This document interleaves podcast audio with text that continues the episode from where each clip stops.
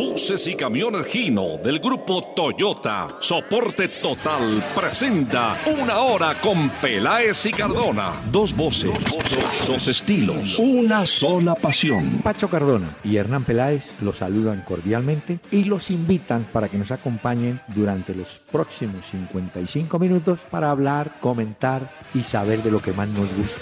Fútbol A y otras cositas. El doctor Hernán Peláez y Pacho Cardona presentan Una Hora con Peláez y Cardona. Fútbol, música y algo más. Solo por Candela.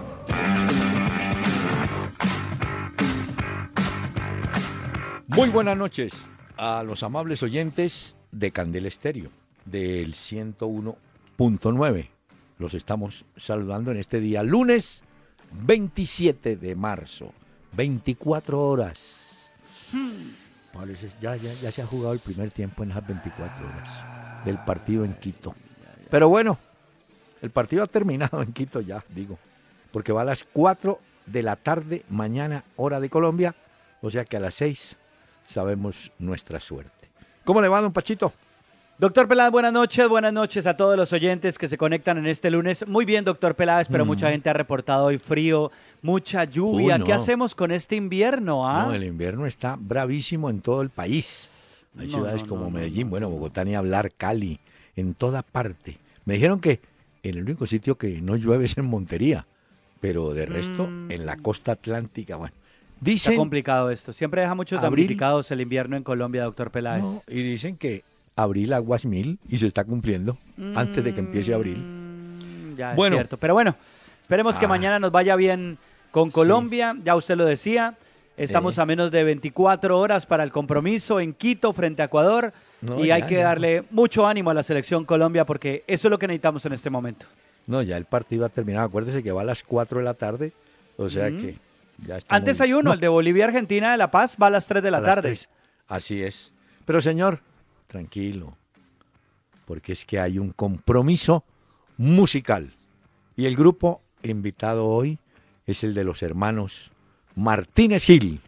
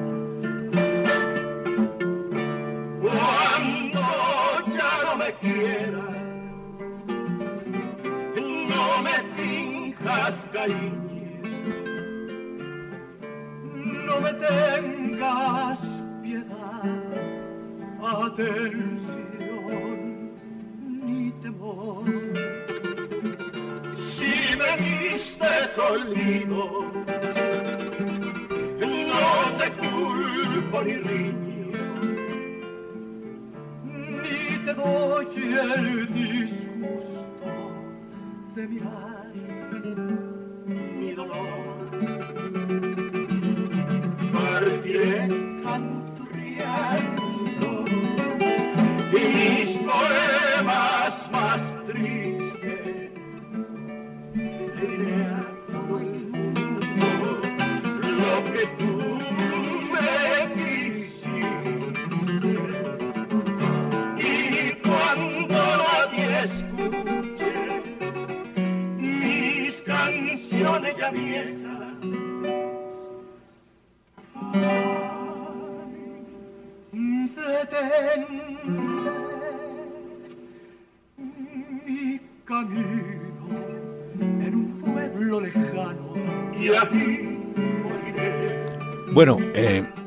oyentes sabrán disculpar, pero estos acetatos tienen sus mm. años. De manera que...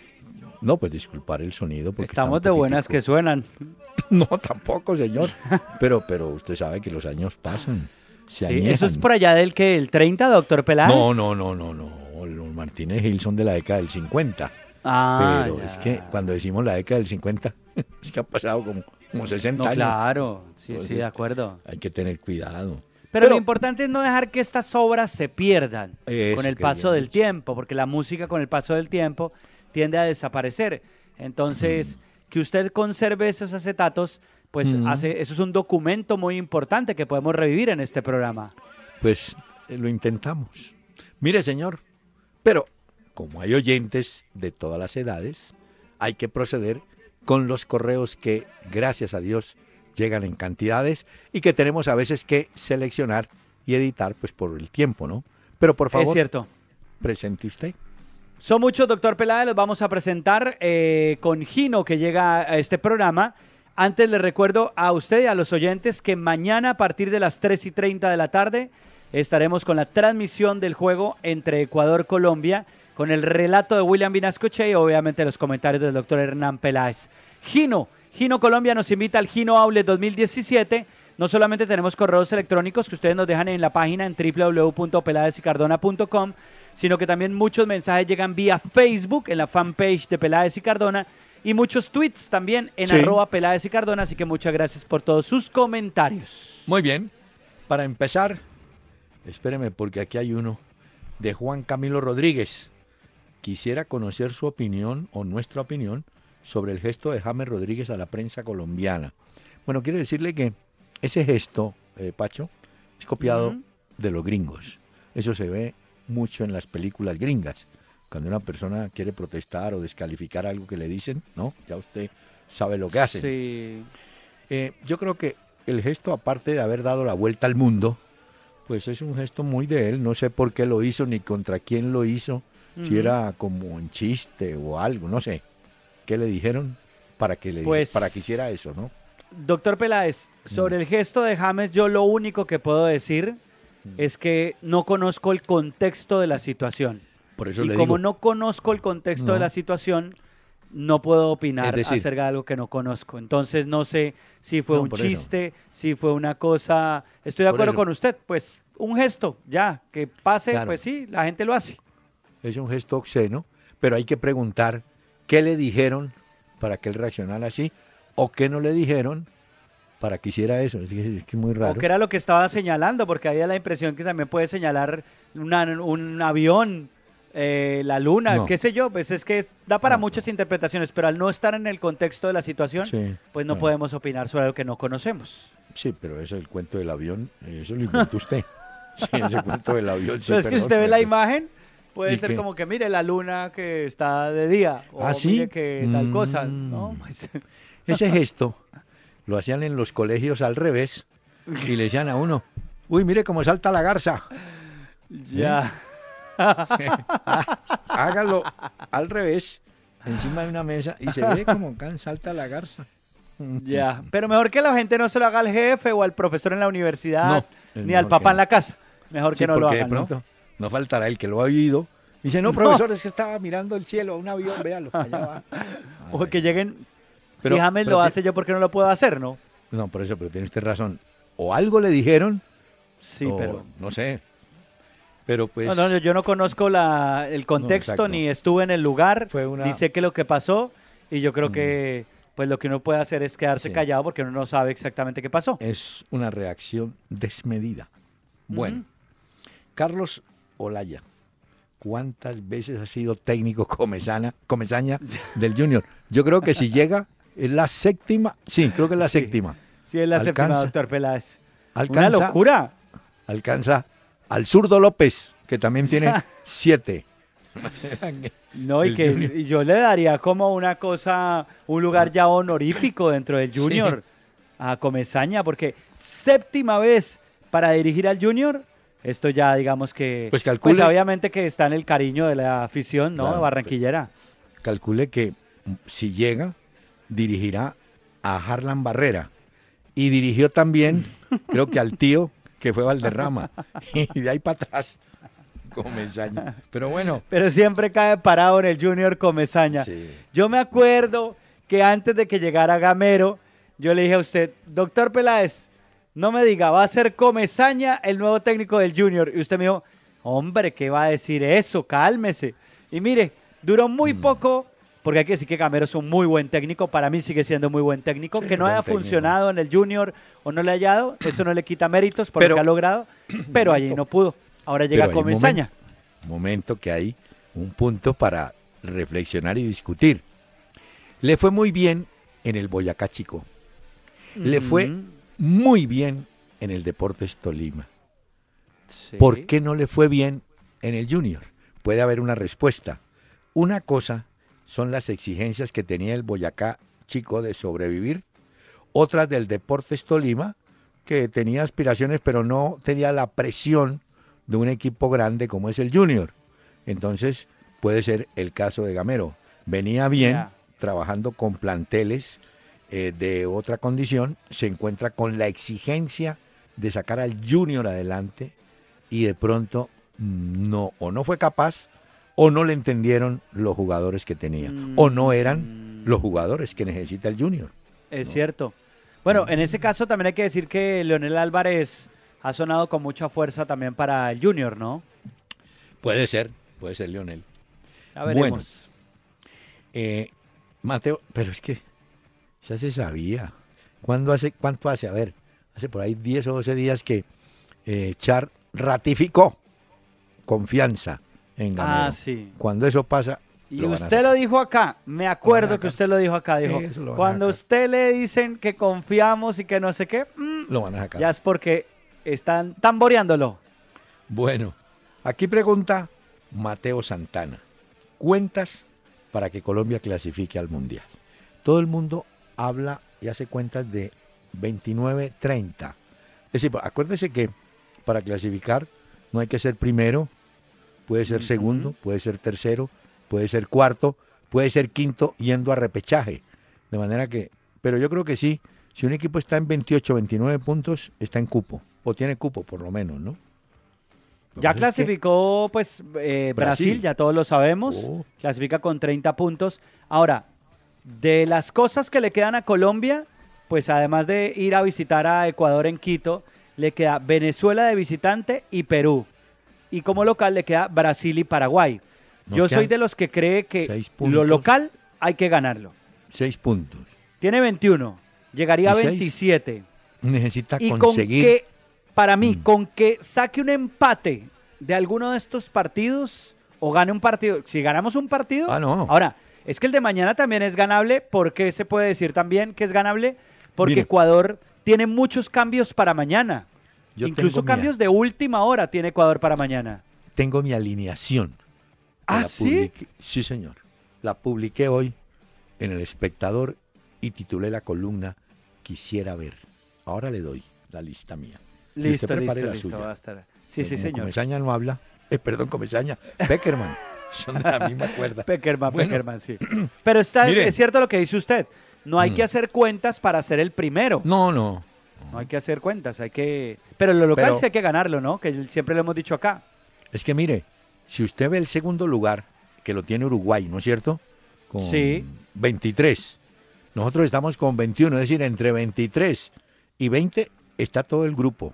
Saquemos a Brasil, ahí está todo el grupo. Pueden claro. entrar. Pero mire, entonces, de las selecciones que tienen que jugar con Brasil, ya sabiendo que Brasil está clasificado. Colombia es una de esas. Sí. Otra es Ecuador, que tendrá que ir a visitar a Brasil. Yo ojo que Ecuador es rival directo. Ahí les queda visitar a Brasil. El partido de nosotros, aquí entre nos, es mañana. Claro. quedaría contento con un empate. Yo también. Pero creo que se puede ganar, Y ahora hablamos de eso y por qué. Es ganable. Mira, a Chile le queda Brasil de visitante. Mm. Estoy hablando de estos que les falta partido contra Brasil y porque Brasil ya está clasificado. Y Paraguay le queda visitante. Sí. O sea que a nosotros, nosotros nos queda contra Brasil de local. Eso hay que aprovecharlo, porque los demás juegan contra Brasil de visitante. Ya clasificado, sí, pero, una cosa es jugar uno de local contra Brasil y otra cosa es ir allá. Le voy a contar. Apunta en su libreta. Pues aquí la tengo. no sabe. No, no, aquí la tengo. no sabía. ¿Sabe usted que cuando Mao Molina está en el Santos del Brasil, un día, en un determinado partido, llaman a Molina, le dicen, Molina, salga que va a entrar este joven. Salió Molina y entró Neymar. Y Neymar, pues ya usted sabe lo que fue. Neymar aparece en Santos como a los 16, 17 años. Y algún día le pregunté a Mao Molina, oiga hombre, ¿y ese, ese Neymar cómo era. Me dice, vea, le voy a contar esto. Nosotros en Santos teníamos tres canchas de entrenamiento. Dos para los profesionales y una para los juveniles o aspirantes, como llaman ellos. Los profesionales, los que estábamos entrenando en la cancha un número uno o en la número dos, sabíamos, porque nos pasaban el dato, ojo que va a jugar el pelado Neymar allí con los juveniles, y nos íbamos a verlo. Y ese muchacho ya era un espectáculo. Y después lo suben a la línea profesional. Y un día viene Neymar y le dice, oye, Molina, vení. Pues así como, ¿no? En confianza. Sí, sí, como quien... Y le dijo, le voy a mostrar cómo domino yo la pelota con la pierna derecha. Y dice Molina, mire, ese tipo la subía, la bajaba, la 31, la dormía. Y de pronto paró. Me dijo, ah, Molina, es que tú eres zurdo, ¿no? Sí. Ah, entonces lo voy a hacer con la izquierda. Y dice Molina, mire, con la izquierda hacía lo mismo que había hecho con la derecha. Es un dominador de pelota bravísimo. Y bueno, para contarle, no, pues que Molina tiene un gran recuerdo de, de, Neymar, que estaba apenas. Es que Neymar tiene 25 años. Sí, sí, sí, es que muy joven. Le cuento que Neymar ha hecho más goles proporcionalmente que Ronaldo en Portugal y que Messi en Argentina. Y esto ya está más arriba ya de 30. ¿sí? Y ahí va. Y esto sigue porque le quedan años. Uy, no, ese tipo sí va a ser. Bueno, mire, no me desvíe. No, no, no. Este, Solamente le digo que mañana Brasil juega de local contra Paraguay a las 7 y 45, ya que mencionó a Neymar. Eh, para Francisco Arce y los jugadores paraguayos entren confesados. Eso va a ser. Uy, ¿sabe cuánta gente fue al entrenamiento a puerta abierta que hubo hoy con Brasil? 13 mil personas. No hay una sola boleta para el juego de mañana con la ah, selección brasileña. Y es que esa selección tiene otra cara, otra pinta. ¿Usted vio también lo del escándalo de la selección de Paraguay de una orgía que estaban diciendo en internet que habían tenido algunos jugadores? Tuvo que salir Paulo da. Silva a desmentir las acusaciones, diciendo que ellos habían estado en una orgía antes del juego anterior. Le tengo un cuento. Los oyentes me van a disculpar, pero este es un cuentazo. ¿Qué pasó? Póngale cuidado. Me trajo de Argentina eh, Sarita Castro, la niña de As, un libro sobre Arrigo Sacchi, la historia de Arrigo Sacchi, su eh, biografía. Bueno, interesante y tal. Pero hay un cuento buenísimo que encontré. Jugaba el Milán una final o, estaba a punto de ganar el campeonato italiano cuando la competencia brava era el Nápoles de Maradona y Careca. Entonces, en un partido de ya las finales, se aparece Berlusconi, este célebre mm, personaje, se aparece al vestuario y cuenta... El dueño en este su momento del Milan. Sí, claro. Y cuenta Rigosaki que el señor, muy serio, habló durante 30 minutos contándoles las bondades de que ganara el Milán. Él les hablaba, se recuperará la ciudad, habrá más alegría, bueno, todas esas historias, ¿no? Para motivarlos. Y de pronto llegó y dijo, tiene que tener, vamos a tener que tener un mes de concentración rigurosa. Les pido un favor, abstinencia sexual. Ah. Póngale cuidado a un jugador no le caló mucho el mensaje. Ese jugador era Ruth Gullit, que en su momento fue el mejor jugador de los holandeses. Y el hombre meneaba la cabeza. Entonces, Arrigo Sacchi dice, señor Berlusconi, un momento que este jugador o este señor Gullit quiere decir algo. Señor Gullit, se paró Gullit, serio. Dijo, señor Berlusconi, le quiero decir que si yo juego con los testículos cargados, no puedo correr. Y se acabó la reunión. y dijo, bien tipo Ruth Gullit diciendo que si jugaba con los testículos cargados no podía jugar No podía correr. Digo, yo no le garantizo que pueda correr, así que a mí líbreme de ese cuento. a mí déjeme descargadito jugar. ya. Historia verídica, bueno. publicada. Aquí tengo el libro para los interesados. Se llama Arrigo Sacchi, Fútbol Total. Mi vida contada a Guido, Con, a Guido Conti. Y le voy a decir qué editorial es. Roca Editorial. Roca Editorial. Ahí está, recomendado entonces para los oyentes. Muy buena esa historia. Muy buen cuento, ¿no? bueno. descargadito. Bueno, el caso es que los jugadores de Paraguay salieron a desmentir, entre esos Paulo da Silva, que eso que les decían era completamente falso, que ellos estaban con sus familias y no estaban en este momento para andar en esas. Muy bien. Escribe Damián Henao. Es una pena la salida de Gamero del Junior, que es un gran técnico. Ojalá que algún equipo sepa aprovechar su potencial. Bueno. Fabián Perilla. Eh, ¿Cómo jugarle a Ecuador en Quito para traer un gran resultado? Ah, yo tengo mi alineación. A ver, de su alineación de una vez, doctor Peláez. Pero aprovecho que Camilo Andrés dice, ¿no creen que Santiago Arias debería ser lateral derecho? Eh, justamente lo tengo en mi lista. ¿Lo tiene? Ah, bueno, a ver, ¿cómo es? Uy, qué cantidad de correos. Mire, yo propongo para mí, pues lo que me gustaría a mí sería Ospina, sí. Arias, Arias, Mina, Zapata, Farid Díaz. Ahí vamos, hasta ahí vamos de acuerdo. Bueno, Farid. En el medio, Sánchez, Barrios, Barrios o Mateus, Cuadrado mm. y James, cuatro. Y dos delanteros, Borja y Dubán Zapata. Ese es el equipo. Ya. Yo lo que digo es, tengo es un reparo en la mitad de la cancha. A ver. Para mí, el que debe acompañar a Sánchez es Abel Aguilar. Pues perfecto, muy bien. Ese es para mí. Es el único cambio que yo haría a la que usted dice. De resto, se la compro toda. Muy bien.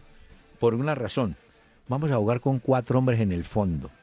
Tiene que ser un equipo corto porque a Ecuador le van a faltar Novoa, que es un volante muy bueno, que tiene media distancia, que no juega, y el otro que les va a faltar es esa culebra que se llama Miller Bolaños. Jugador rapidísimo, no van a jugar. Entonces, creo yo que Ecuador va a ser un equipo de mucha fuerza, de mucho pelotazo para Ener Valencia, para Caicedo. Entonces, maestro, tenemos que estar seguros en el fondo con cuatro dos volantes de marca para estar más tranquilos y bueno, confiar en que Cuadrado un poco más adelante y el mismo James estén y tenemos adelante, yo pongo a Dubán Zapata, ¿sabe por qué? Porque la pareja de centrales de Ecuador es alta, Mina y el compañero son tipos y las, muy fuertes. Los balones aéreos. hay que ir a pelear arriba con ellos y mm. en eso la contextura de Zapata sí nos da eso, ¿no? Pero hay otra cosa ahí, doctor Peláez, y es que además de Novoa y Bolaños, que son dos grandes pérdidas que tiene este equipo, hay jugadores que son claves como Renato Ibarra, que no está por lesión. Cristian Ramírez tampoco, Fidel Martínez tampoco. Entonces, de cierta forma, lo que han tenido que hacer es reestructurar un poco Ecuador para el partido contra Colombia. por eso yo creo que este equipo, el de mañana, el Ecuador de mañana, mm. claro, hay que esperar a ver cómo sucede en los primeros minutos esto, pero ya digamos pensando en la formación que puede presentar, que si quiere más adelante la damos, para mí se le podría ganar.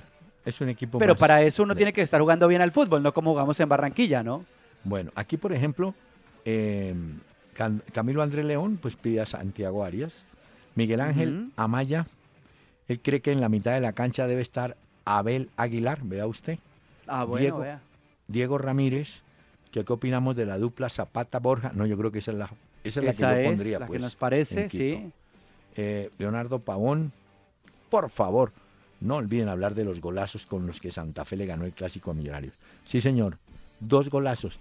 Y hay un hecho que no ha sido reconocido, vea cómo es la vida. ¿Cuál? El jugador que estuvo en las dos acciones en pase gol fue. Estracualursi. Una hizo pared tirándose abajo con cabeza un cabezazo, se la puso a Gómez para que entrara y marcara después de gambeta. Y la otra, una jugada, pero me hecho de una rapidez. Espectacular. taco hacia atrás para que llegara Arango, que Arango le pega sabroso a la pelota. Bueno, y, fue remontada porque empezó perdiendo. Sí, pero digo yo, eh, hay que reconocer muy buenos los goles y todo, pero hay que pensar quién participó. Y yo creo que con Estracualursi, pues hombre, no se hizo realmente justicia, ¿no? Porque la, claro, la gente aplaude a Arango, aplaude a Gómez, lo reconocemos y tal, porque definieron, pero hay que pensar quién trabajó para ellos en los dos goles. Me gustó. Muy bien. Y ese recurso, ese recurso Estracalursi para el segundo gol, buenísimo. Ahí va. Ahí va. Ese no fue el único partido que se jugó, ¿no? No, Hubo no, más te- también. Pero espéreme, espéreme también. Ah, ok. Ah, es que usted me afana, hombre. No, no, no, simplemente digo porque José Arturo. Hernández. Con la llegada de Tite a la dirección de Brasil, se puede ver como un técnico es capaz de cambiarle la cara a un equipo. Mm, con los mismos jugadores, no sé, pero tiene una libertad. a ese señor le ha ido bien con Corinthians, le va bien con este Brasil, porque puso unos jugadores que saben jugar. ¿Qué tal ese Coutinho como jugó? Ese Neymar. Y eso que al final entró a William. Eh, no, un equipo que tiene. Pero algunas atrás- personas dicen que Mm. el secreto de Tite con esta selección de Brasil es poner a jugar a su selección a un estilo muy al fútbol europeo. Y eso es lo que dicen y lo he leído Mm. bastante. Y es que logran, digamos, por ejemplo, con Paulinho, con Renato, eh, jugadores claves como Neymar, bueno, Gabriel Jesús cuando está disponible, Coutinho, hacen movimientos que permiten. Y las salidas de Marcelo y de Dani Alves han sido letales para buscar ese juego que busca este equipo. Y es cierto, ¿no? Si usted tiene laterales como Marcelo y Sí, como Dani yo- Alves, póngalos en lo que ellos saben hacer. Pero le quiero decir, entre otras, no, Marcelo tuvo algunas dudas. Alves no va mañana, ¿no? No, Yo no, creo no. que va Mariano, que lo llamaron a última hora. Pero también Tite marca una teoría que no la tenemos muy, com- muy común. Se trajo a Paulinho de China. Y mire usted. Y muchas veces nosotros decimos, no, jugador que está en China está perdido. Pues no, ese Paulinho en China, donde estuvo en Inglaterra que le fue mal, pero en China le va muy bien y mire, entró. Bueno, Bueno, ahí tiene Aquí le entonces. aquí le preguntan, Oscar Reyes, que si alguna vez han llamado a la selección un jugador de la B. No, que yo recuerde. Yo no lo sé. sí. En la de mayores, no sé, no, no En recuerdo cambio- esto. No, Pero es una buena pregunta para investigar, pero creo que no. yo sí tengo, no, tengo jugadores que no fueron, alguna vez Maturana llamó a la selección Colombia un tercer arquero de apellido Vidal, arquero que me parece, creo que era del América, pero obviamente ni jugó, pero, pero lo tuvieron en esa convocatoria. José Ya. Luis Gutiérrez dice, hombre, parece que a estos jugadores les falta amor por la camiseta, les falta, bueno, jugar más y hablar menos. No, yo creo ¿A que de la hablar no selección, hablan dice? tanto. Sí, es el de las- no, hablar más. Yo creo que ellos no hablan más. Muy poco.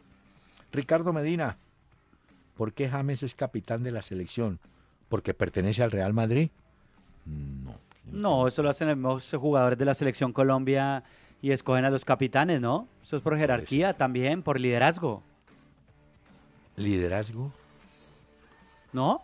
No. Sí, Hasta sí. donde yo sé, sí, normalmente No, está bien. los capitanes son Pero- porque tiran del barco, pues, pero porque son los Sí. líderes del equipo. Mm, pero en eso no sé qué tanto sea. eh, eh, me parece que es más líder Falcao, por ejemplo. Pero bueno, eh, Seguro este es el sí. último, el último Twitter de Juan Moreno. no, Juan, ¿en qué está viviendo usted? ¿Dónde piensa? Este programa debería ser de dos horas y de lunes a viernes. Uy, no, Juan, eso dos Uy, horas tampoco. Es que el Ya fútbol- brincó. El brinco porque ¿qué tal el viernes? Y No, dos no, horas. no, no, no, no, no, no. Por ahora ¿no? disfrutemos hoy lunes arrancando semana del programa y ya veremos más adelante. Y escuchemos este mensaje. Estamos transmitiendo desde el Gino Outlet, chasis para camiones con capacidad de carga bruta de 3.2, 4.1, 5 y 5.9 toneladas y chasis para bucetón a precios 2016. Gino es soporte total. Válido del 1 de febrero al 31 de marzo de 2017. Mayor información www.gino.com.co slash Gino Outlet. Al aire en Candela 101.9, una hora con Peláez y Cardona. Fútbol, música y algo más. Bueno, como, como ya casi nos ponemos al día en el Campeonato colombiano, le quiero Mm. recordar cómo estamos en la tabla. Ah, bueno, revisemos porque hubo partidos. Bueno, a ver qué pasó. Sí, señor.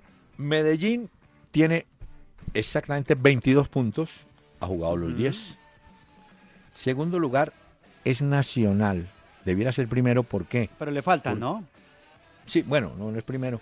Tiene 20 puntos, tiene 8. O sea que le faltan jugar, le falta jugar por Dos 6 partidos. puntos más. Que si los ganara, Ah, no. llegaría a 26. Es el líder del campeonato. Sería, pues. Hay Sería, que esperar sería. que lo juegue. Una ¿Él gran está de campaña. Jaguares luego o cómo va? Uy, Sí, un campañón de Jaguares, 17 puntos en 10 partidos y es otro campanazo para los del América, porque Jaguares, Tigres y América están en zona comprometida de descenso. Vean, los dos, los dos equipos de Bogotá están en 16 puntos. La diferencia está en que Millonarios tiene 9 jugados y Santa Fe tiene 10. O sea que teóricamente Millonarios puede subir en puntaje. Creo que Santa Fe tiene 9 jugados también. No. ¿Tiene 10? Santa. Sí, tiene razón. Tiene 9. Ah, el que está metido ahí, el que está colado, es el Pasto. El Pasto. tiene 16 tiene 10. y tiene 10. O sea que Santa Fe y Millonarios están empatados en partidos jugados y en puntos, ¿correcto? Correcto, sí señor. Después viene el Deportivo Cali, que no pudo con los muchachos del Pasto. Yo vi un, hmm. pedazo del Cali y no. dejar así. Nada de nada. Estos tienen 15 en 10 partidos jugados. No, y hay unos jugadores ahí que no. Yo no sé, señor Cárdenas quiere hacer, pero ¿cómo hacemos para que hay un jugador roba de una indolencia y una frialdad? No. ¿Pecho frío? No, no, mucha. Y tiene condiciones, pero no sé. Bueno, el Cali quedó con 15, Boyacá quedó con 14, Alianza con 14, La Equidad con 14. Esos son los 10 primeros equipos. Patriotas era, ¿no? Patriotas el que tiene. Patriotas, Patriotas Boyacá. Eso. Bueno. lo que es increíble es que el Águilas que perdió con Once Caldas 1 a 0, 5 puntos. Y penúltimo, Junior con 6 puntos. De manera que en la tabla algunos aprovecharon y otros se quedaron. ya la próxima fecha ya se saben los encuentros y todo, para que nos vayamos alistando, porque una vez salimos de eliminatorias, nos ah, vamos metiendo en esto. y si quieres se la doy rápidamente, porque arranca el viernes Nacional Pasto a las 8.15 en el Atanasio. Sí. El sábado Río Negro Águilas Patriotas, 2 de la tarde, 4 de la tarde Tolima Tigres en Ibagué, 6 de la tarde Equidad Once Caldas en el Metropolitano de Techo, 6 de la tarde América de Cali en Vigado en el Pascual Guerrero y 8 de la noche Junior contra Cortuluá en el Metropolitano. Y el domingo Jaguares Huila 3.15, 5.15 Santa Fe Medellín, buen partido en el Campín, 5.30 Bucaramanga Cali y 7 y 30 Alianza Petrolera contra Millonarios. Bucaramanga, Cali. Entonces, sí, el Pecoso. Pecoso vuelve ahí al baile. a ver cómo le va contra su anterior equipo. Eh, ¿Usted ¿Le doy los horarios de la eliminatoria de mañana? Sí, pero espéreme recordarle que vi el golazo, no sé si usted lo vio, de Jonathan Copete con el Santos, que significó el 1 a 0. Muy bueno. Vi un remate arrastrado, un remate así como que sí, como que no, de Teo para ganar Rosario Central 1 a 0. Sabe que Teo era, suplente. Iba a jugar Herrera, uno que estuvo por Brasil con Botafogo y Vasco y tal. Algo le pasó a Herrera, se lesionó. Entonces Pablo Montero, Paolo Montero, llamó a Teo. Y Teo entró y tome. Segundo gol que marca con el Rosario Central. Pero vi un golazo de Orlando Berrío en Flamengo Vasco, no, impresionante. ese fue el gol del fin de semana. Qué golazos hizo ese tipo yo. Un verdadero golazo. En ese partido pasó algo que ojalá aquí en Colombia se aplicara. ¿Cómo le parece que está ganando Flamengo 2-1? Queda, estaban en el minuto 93, algo así. Y hay un ataque de Vasco da Gama y un hombre de Vasco da Gama que está por la derecha intenta tirar un centro. Le pega en el estómago, en la barriga, como declararon los jugadores. Y el árbitro pitó penalti. Uy, se armó que furrusca con toda razón. Pues hoy, oiga bien, hoy en Río de Janeiro quedaron suspendidos indefinidamente. No pitan más en el campeonato carioca ni el árbitro ni el asistente número uno, que era el que estaba en la jugada. Es el único tipo que ha pitado un penalti porque la pelota pegó en el estómago del jugador y él Se las cobraron. De una vez, claro, empató Vasco porque cobró el penalti y lo metió, no era culpa de Vasco, culpa del otro. Pero en ese partido pasó algo curioso. Ese Luis Fabiano, un grandote que había jugado en San Pablo mucho tiempo y que volvía, estaba como capitán y fue y pisó al árbitro y lo medio lo pechó. El árbitro que se iba para atrás iba a caer. Se, tiró al piso. No, es que yo vi eso. No alcanzó a caer, pero lo echaron de una vez a Luis Fabiano. Pero el penalti sí es... De... Esto para decirle... locura en eso. Esto para decirle a los árbitros de acá. Hombre, cuando hay jugadores que protestan, hay unos que protestan en malos términos, pero hay otros que, hombre, le dicen al árbitro, mire señor, se equivocó. Y el árbitro debe decirles, sí, me equivoqué, pero ya pité, punto, y se acabó. Pero empiezan a alegar y generalmente terminan amarillas y rojas para los jugadores que están protestando algo que ellos consideran injusto. Pero esos árbitros de aquí son así, ¿no? El árbitro eh, que usted dice, eh, el tipo lo sancionan obviamente, fue víctima de memes en internet, Luis Antonio Silva, porque fue el protagonista de ese clásico entre Vasco y Flamengo. Y claro, llega Luis Fabiano y el árbitro se hace como si lo hubiera pechado, pero es el árbitro el que se tira al piso. O sea, es una locura lo que pasó. para atrás del hombre. Bueno, sí, no, no. Pero me alegró lo de Berrío, lo de Copete y. Y mire, le doy el último concepto. Usted recuerda a Cafú, ¿no? Cafú, sí. Cafú, aquel lateral buenísimo, campeón con Brasil declara hoy en Gaceta Esportiva de Brasil. Neymar está por encima de Messi y de Cristiano Ronaldo. Superó el nivel de los dos. ¿Ah? Y para cerrar, Habrá que ver si se mantiene en eso Cafú, ¿no? Bueno, hay que cerrar. Vamos a hacer una pausa si a usted le parece, claro. No, no, todavía Sí, claro, no. Hay un jugador venezolano, Tomás Rincón, ¿Lo reconoce? Sí, Tomás Rincón, sí señor.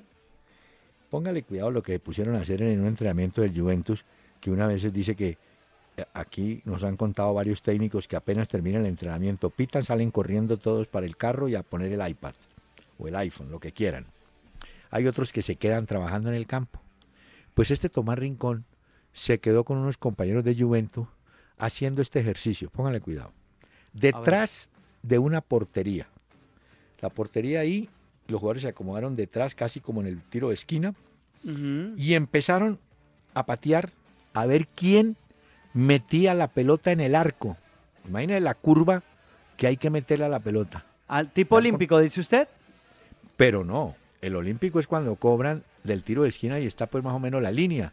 Haga de cuenta que es un tiro de esquina, pero mucho más atrás de donde está el mandarín, atrás. Ok, ok, ok. Cinco o seis metros ponían la pelota y empezaban a patear el arco vacío, claro, a patear a ver, pues este Tomás Rincón patea uno y la pelota da la vuelta y entra. Ese video está en la Gaceta de los Sport de Italia para que usted lo mire. Que alguien dirá, no, eso es una chepa. No, pues yo no sé si era una chepa o no, pero hay que tener coraje para decir, la voy a meter allá con curva. Y la metió. Ah, este es el capitán de la selección de Venezuela, doctor Peláez. Exactamente. Tomás Eduardo Rincón Hernández. Estamos hablando del mismo, ¿cierto? El de la Juve. Claro, compañero de, James. Ese volante estaba jugando en De cuadrado. me parece. De cuadrado, perdón, de cuadrado, sí, en Juventus. Y ha entrado bueno. En algunos partidos. ¿Sabe a quién se parece? Cada vez que lo veo me acuerdo de un gatuso. Uy, no, que tuvo Milán. Que ese sí, ese sí pegaba yo. ¿Ese no era Llenaro Gatuso? Exactamente. Llenaro Gatuso. Pase por el premio. Sí. Bueno, ¿le doy rápidamente los horarios para mañana o en un momento le cuento acerca de eso? De una vez. Bueno, 3 de la tarde en La Paz, Bolivia contra Argentina. Ahí nos serviría que Bolivia le ganara a Argentina, ¿no? Pues Bolivia. Esto va con muchos cambios mañana, Argentina. Sí, Y Bolivia reservó jugadores, los que no vinieron a Barranquilla, entre ellos Chumacero, Pablo Escobar, que van a jugar mañana en La Paz, donde esos bolivianos son bravos para ganarles, yo. Este equipo lo tuvieron que rearmar por suspensiones. Macherano, Higuaín, Tamendi, Biglia y por lesiones Mercado y más. Son los jugadores que se pierden mañana el partido de Argentina. Entonces, eh, creo tener una formación. ¿Será que la miramos? Claro, a ver cuál tiene usted.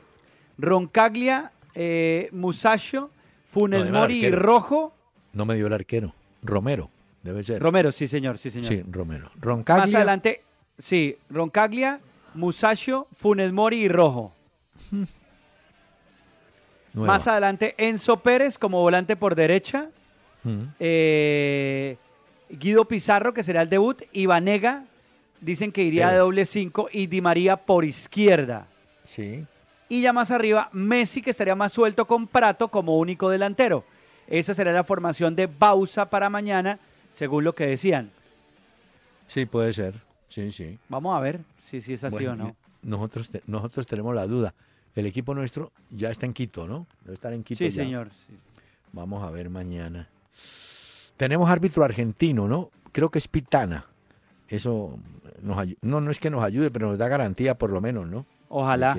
a las 4 va Ecuador-Colombia. Recuerden que a las 3 y 30 empieza la transmisión por Candela con el relato de William Vinascoche, los comentarios del doctor Hernán Peláez. Luego tendremos el juego a las 5 de la tarde, Chile contra Venezuela. Eso será en ah, Chile, en Santiago. Mm. Luego tenemos 7.45 Brasil-Paraguay en Sao Paulo, en el Arena Corinthians. Y la fecha se cierra a las 9.15 con Perú-Uruguay en Lima. Yo la, en la vez pasada le di empate entre Perú y Venezuela, pero me equivoqué en el de Montevideo, creo que di empate. Y mire, semejante goleada no, pues con eso que pasó. Mm. Señor, los inolvidables Martínez Gil.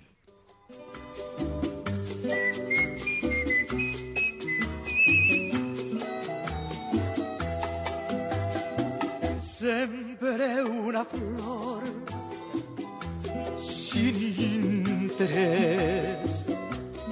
Llora siempre para ver si era formal.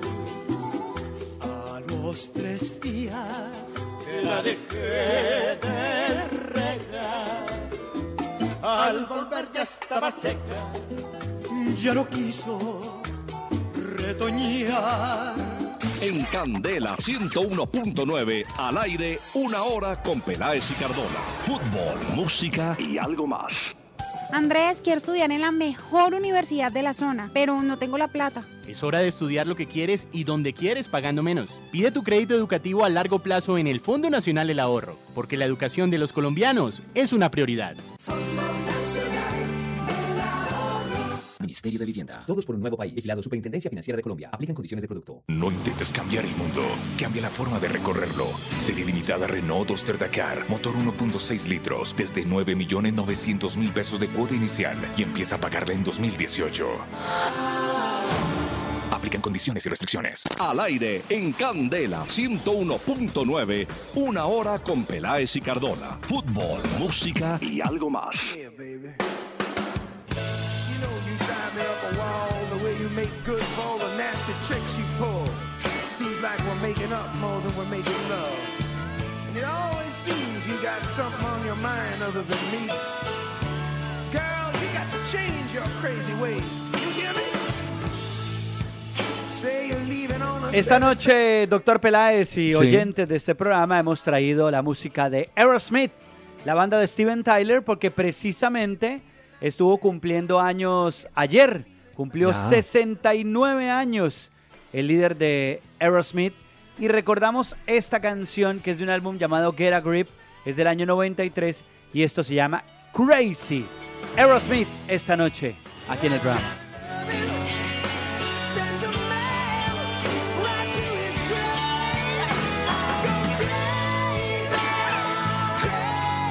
Bueno, doctor Peláez, no lo mm. dimos dentro, de nuestro once ideal para enfrentar a Ecuador, pero hay que contarles a los oyentes que Luis Quiñones también está de baja con Colombia, ¿no? Por la contractura muscular que hoy decían.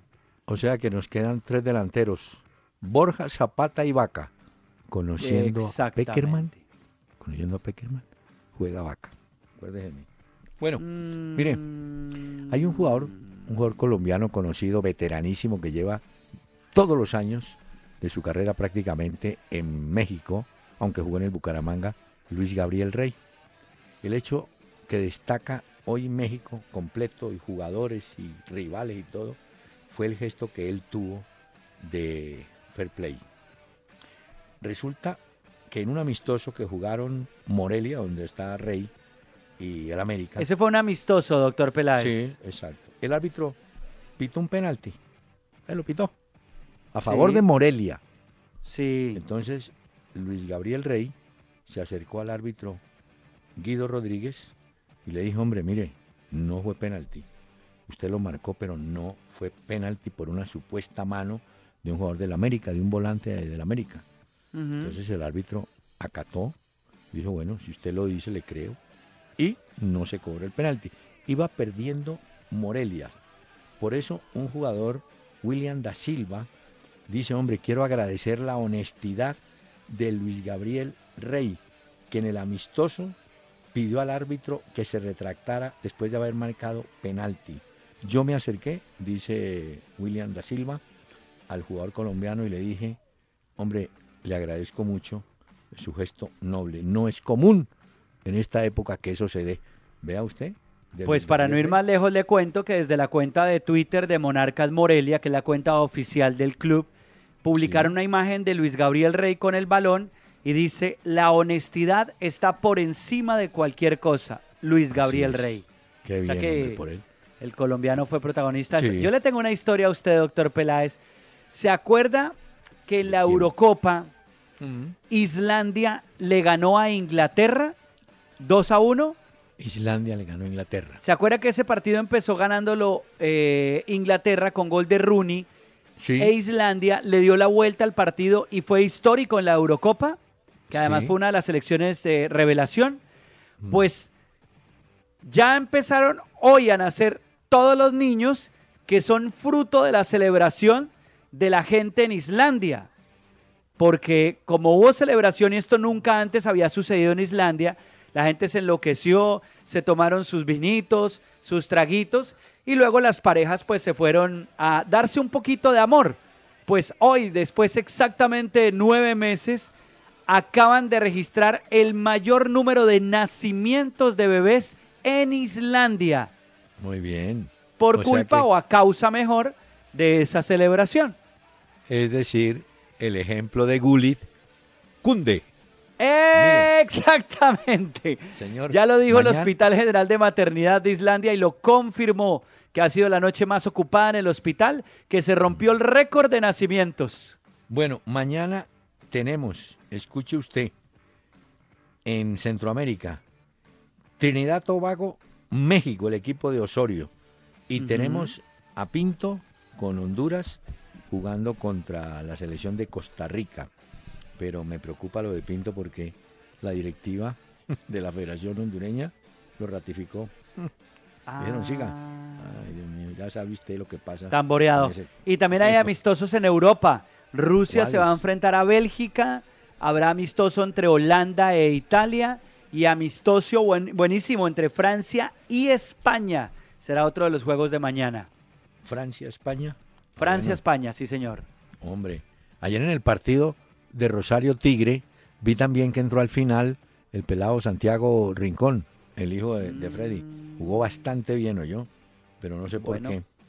Bueno, le cuento que la FIFA, escuche usted, la FIFA abrió formalmente expediente disciplinario contra Messi por sus insultos a los árbitros ante Chile. Desde la AFA dicen que igual jugará este martes con Bolivia, pero podría haber sanciones a futuro. Él parece que tuvo un problema con un asistente, con un juez de línea, Sí, ¿no? sí, sí, sí. Entonces- Que era lo que Chile estaba esperando que se efectuara una sanción para evitar que estuviera en ese partido. Bueno, por eso, pero ya lo tienen otra vez en capilla al hombre, ¿yo? Y al que Vamos multaron por exceso de velocidad en Chile fue Alexis Sánchez. No sé si vio ¿Ah, la sí? noticia. Se quedó sin carnet de conducir por exceso de velocidad. El jugador del Arsenal lo sorprendieron a 155 kilómetros en una autopista chilena y pues obviamente se llevó su multa y Alexis Sánchez eh, aparecía en los principales diarios de Chile por esa noticia también. Además porque el Bayern Múnich dicen que tiene intereses muy serios en llevarse a Alexis Sánchez para allá. Vamos a ver, ¿sabe qué se habló hoy también muchísimo Mm. en Europa? De una posible llegada de James al Liverpool, se comentó bastante, y de Hazard al Real Madrid. Ah, no me diga. Pero Hazard está en el Chelsea, Sí, ¿o no? exactamente, pero se Ah, hablaba hoy que- que Hazard podría llegar al Real Madrid. Pero pues yo le complemento, aparte de James, el otro nombre que ronda para irse es Morata. Hablan de Morata y James. Yo no sé si alguno se irá. Hombre, Bolivia, bueno, el técnico de Bolivia de Frente Mar, eh, Soria, dijo, mire, no vamos a hacer marca personal sobre Messi, obviamente, pero hay dos jugadores nuestros, Castro y Guayar, que juegan en, el Stronger, que tienen la obligación de estar pendiente de él, ¿no? O sea que sí va a haber, él dice que no, pero que sí, ¿no? Ya. Lo cierto es que así como se como usted dio la alineación que faltan los cacaos, digamos, de la selección argentina encabezados por Mascherano, Messi sí va. Messi dijo, ah, no, sí, sí, sí, sí va. ¿no, pero tiene bastantes cambios. Es que Argentina tuvo que rearmar su equipo para este. O sea, es que no están Macherano, Higuaín, Tamendi, Biglia y por lesiones Marcelo, y, eh, perdón, Mercado y más. Son los jugadores que se pierden el juego de mañana de Argentina y van a jugar en la altura de La Paz.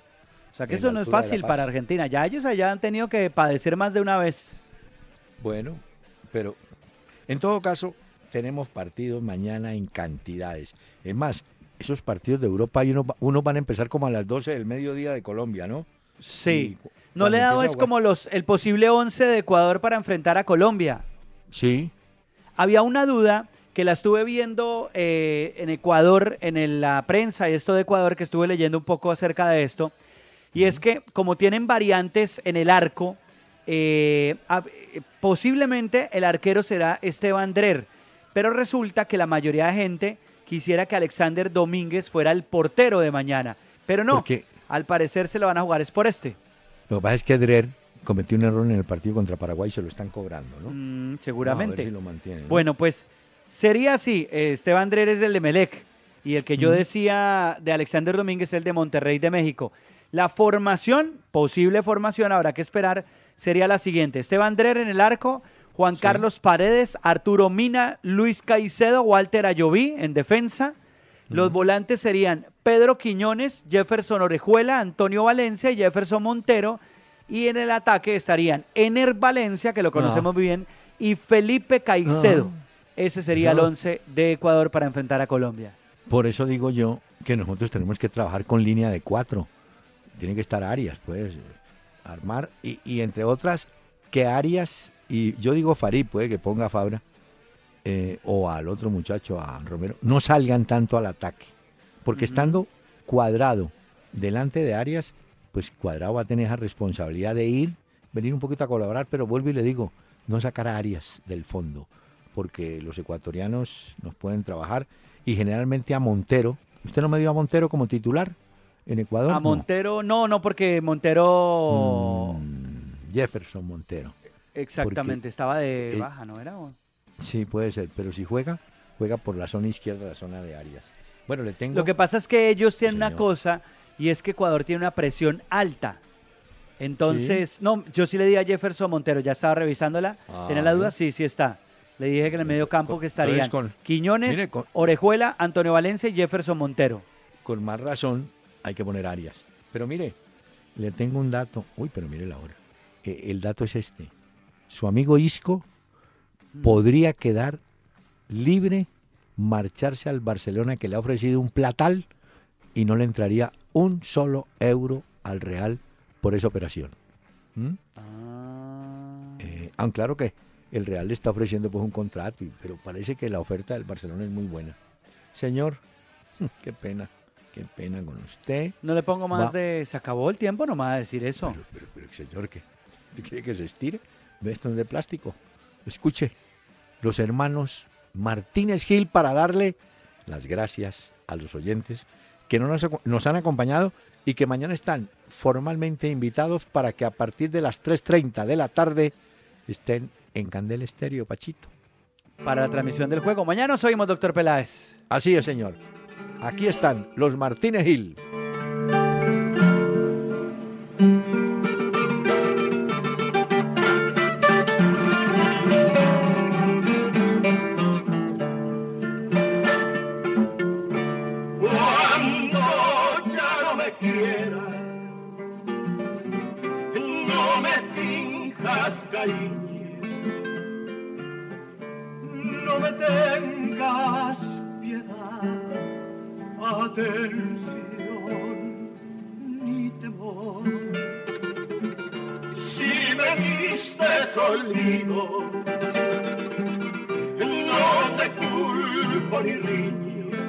Y camiones Gino del grupo Toyota, soporte total, presentaron Una Hora con Peláez y Cardona. Si quieres escribirnos vía mail, entra a www.pelaezicardona.com y busca la sección Contáctanos. Tu mensaje al aire porque eres parte de Una Hora con Peláez y Cardona.